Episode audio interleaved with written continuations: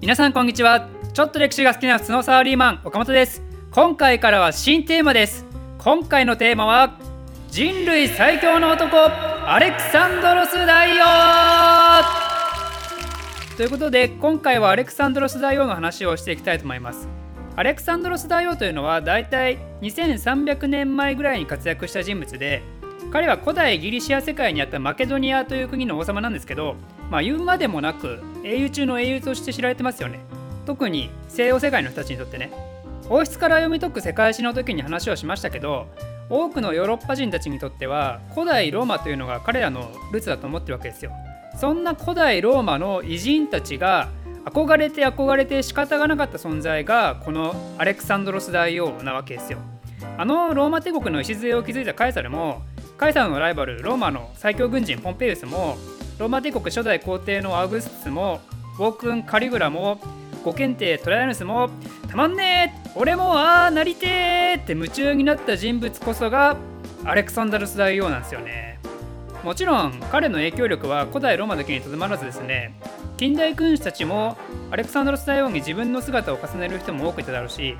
そんな君主や国家の在り方を考える思想家たちにもすごく影響を与えたし現代においてもなおアレクサンドロス大王はまだまだ歴史学者たちから研究されまくってて彼の死後2300年経った今もなお私のような歴史ファンたちを引きつけてるわけですよね。とりあえずそんな超すごそうなアレクサンドロス大王なわけなんですけど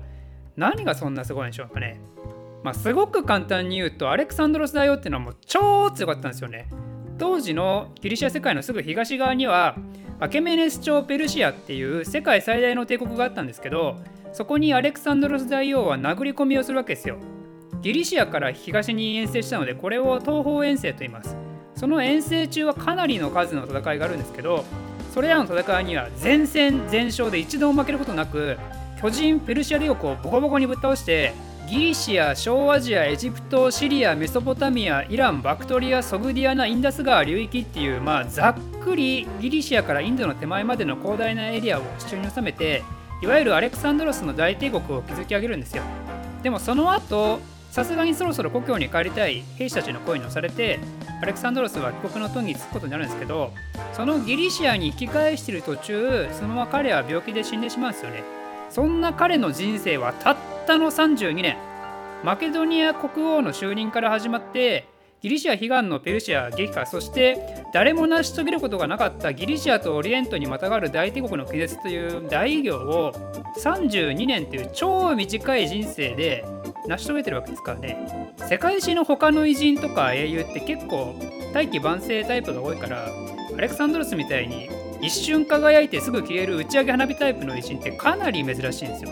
しかもこれだけのことを成し遂げたって意味で言うとアレクサンドロスに並ぶ人生密度を持つ人って多分歴史上他にいないですよね。ということで前置きがだいぶ長くなってますけど今回のテーマでは東方遠征に至る前のギリシャを取り巻く状況から始めて実際の東方遠征中の話そしてアレクサンドロス大王の急死まで歴史の流れの話をメインに進めていきたいと思うんですけどそれだけじゃなくてアレクサンドロス大王の東方遠征の目的に対する考察だったり直近では時々挙げられる大王の英雄像に対する疑問の声なんかも、まあ、どっかのタイミングで説明できたらいいなと思います。ということで早速第1回目始めたいと思うんですけどいきなりアレクサンドロス大王の話を始める前にまずアレクサンドロスが登場する前のギリシアの世界について説明したいと思います。おそらくここから話をした方がアレクサンドロスの話も分かりやすいと思いますので、まあ、ただここもあんまり細かく話すと長くなるんで細かい話はまた別の機会にするとして今回はざっくり説明させてくださいギリシアっていうのは今はバルカン半島にある一つの国家ですけど古代ギリシャの時代はですねそのバルカン半島を舞台にかなりの数の都市国家が存在したんですよ。その都市国家をポリスというんですけど大体紀元前の8世紀頃から登場してきます。ポリスは本当に小規模な国家で大体普通のポリスで人口数千人小さいポリスで数百人程度です。そういうのがそれぞれ独立した国家として存在していて政治や軍事なんかを独自に行ってたんですよね。ポリスの数は全部で大体1500個ぐらいあったらしいです。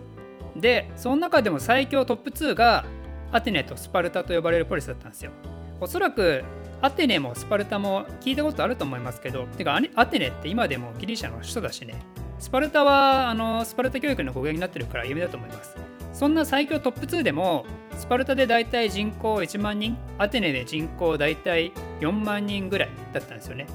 でこいつら基本的によそのポリスとは仲が良くなくて喧嘩をしょっちゅうしてるんですけどだけど彼らはギリシア神話っていう共通の宗教世界観を共有していてその世界観をもとに4年に1回は各国のフィジカルエリートが集結していろんな競技で争い合うっていう、まあ、今のオリンピックの元になってる古代オリンピックを開催して一応同民族としての交流は行ってます。だから同じギリシア圏内にいるポリスたちは決してみんながみんな気の合う仲間ではないんだけどだけどたとえよそのポリスだとしても同じギリシア世界にいる連中ってことである意味私たちという概念の中にいるんですよねそれに対して完全よそ者のあいつらっていう概念にいるのが東にいたペルシア帝国なんですよね。で紀元前5世紀にあいつらであるペルシア帝国がギリシアをペルシア帝国の手中に収めるべくギリシアに攻めてきます。これがペルシア戦争です。でこのペルシア戦争ではですねもともとギリシアで最大のライバル同士だったアテネとスパルタが手を組んでなんとかペルシア帝国を追い返すんですよ。まあ、これもなんかドラゴンボールで例えるとね悟空とベジータが協力してフリーザと戦ったみたいな悟空とベジータは本来は敵だったんだけどだけどこの2人はサイヤ人っていう同じ民族なわけだから、まあ、そのサイヤ人を潰そうとしてくる外部の敵が来た時はちゃんと共闘するんですよギリシアなんて正直ペルシア帝国に比べると全然小さい存在なんだけどこの時のペルシアって本当に大帝国だからね。古代オリエントの各民族を滑る覇者ですよ。ペルシアのすごいところってただでかいだけの国ってわけじゃなくて安定的な帝国運営方法をしっかりと確立させてるんですよ。具体的な話をするとペルシア帝国の藩とはもうすごくでかいんですけどこの時。だから領域を属州に区分してそれぞれ総督を派遣させて王の道っていう通信網を整備することで各属州をしっかり管理する、まあ、一方でですね多様な宗教を持つ諸民族からは反乱が起こらないようにある程度寛容な政策をとって自治も認めたりしてこの時点で世界帝国としての安定的な支配体制を整えてるんですよね。ちなみにこれ今後の模範解答的帝国モデルとしてローマ帝国やオスマン帝国にも引き継がれていきます。まあ、だけど漫画並みの激アツ展開でギリシア世界はギリシア史上最大の危機に打ち勝つことができたと。ということでこの後はギリシアのポリスたちは一時仲良くなるんだけどペルシアも決してギリシア世界は諦めなくてですねこの後対ギリシアの戦略の方向性を劇的に変えていくんですよ。ペルシアは過去ギリシアに何回か大軍を送ってるんだけど、まあ、でもその度に失敗してたからだから軍を送ってギリシアと戦うのはもう費用対効果が悪すぎると。ってことなんで今度はアテネとスパルタの関係の悪さにペルシアは着目してペルシアはスパルタに対してお金の支援をするんですよね。であとはお前らで勝手に潰し合えと。アテネはペルシアの再来に備えていろんなポリスとゼロス同盟っていうのを組んだんですけどこれがペロポネソス同盟っていう似たような同盟をすでに別に組んでたスパルタを大いに刺激したんですよね。このままアテネ放ってるとギリシア世界丸々乗っ取られると思ったわけですよ。そんな状況なのでスパルタ的にはアテネをぶっ倒すのが今一番大事だってことでかつての敵だったペルシアからの支援でもスパルタは受け取ってしまうんですよね。ということでこのデロス同盟とペロポネソス同盟の争いであるペロポネソス戦争がこの後始まります。でスパルタはペルシアからの支援があったこともあってついに憎きアテネを倒すんですよね。まあ、それまでは、まあ、人口差にも表れた通りギリシアの中ではアテネがナンバーワンだったんですけどこれによってスパルタがギリシアのトップに上り立つわけですよ。だけど今度はスパルタが力を持ちすぎるようになっちゃって勢いそのまま小アジアに侵攻するんですよ。これはねペルシア帝国からしたら予想外なんですよね。小アジアにもギリシア諸国があったんですけどここはすでにペルシア帝国の支配下にあったんですよ。ということで、スパルタ強くしすぎたなってことで、ペルシアはまた調整活動に入るんですよね。この時、テーベっていう中規模ポリスにエパメイノンダスっていう大天才が突如現れるんですけど、そのエパメイノンダスがものすごく活躍して、テーベが急激に力をつけるんですよ。で、そのテーベが一度スパルタに負けたアテネとコリントっていうポリスと同盟を組んで、スパルタと戦争を起こしたんですよ。でそのテーベたちの同盟を裏から支援したのがあのペルシアなんですよねこれによってスパルタも小アジアに進出している場合じゃなくなりますよねだからペルシアはこれでしめしめ状態なわけですよ。だからペルシアはだいぶ狡猾な戦略取ってる印象ですよね。おそらくペルシアからしたらギリシアポリスたちを手のひらでコロコロ転がしてる感じだったと思いますよ。ペルシアの方針転換によってペルシアの期待通りギリシア人同士が争いまくって今やギリシアの各ポリスの国力はかなりそがれてしまってるわけですからね。でこの後は天才エパメインノンダスに率いられたテーベが力をつけていってテーベがギリシアの覇権を握ることになるんですけどでも正直言うとテーベなんかが覇権握っている時点でもうギリシアはね全体として相当弱体化しちゃってるんですよ。やっぱね伝統的に強い国は強さを維持しないとね盛り上がらないですからね。例えばあのスペインサッカーのあのリーガだったらねレアルとバルサが強くないと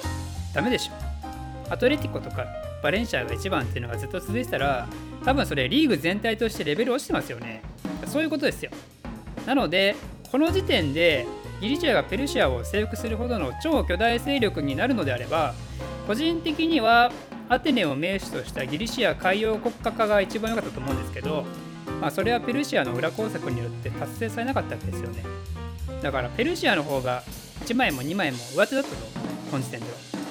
まあ、でもねこの後ペルシアもそしてギリシア諸国も全く想定しない事態が起こるわけですよ。それが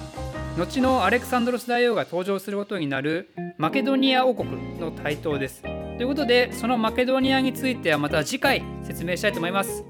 この動画を少しでも面白いためになると思っていただいた方はいいねとチャンネル登録のほどよろしくお願いします。ではまた。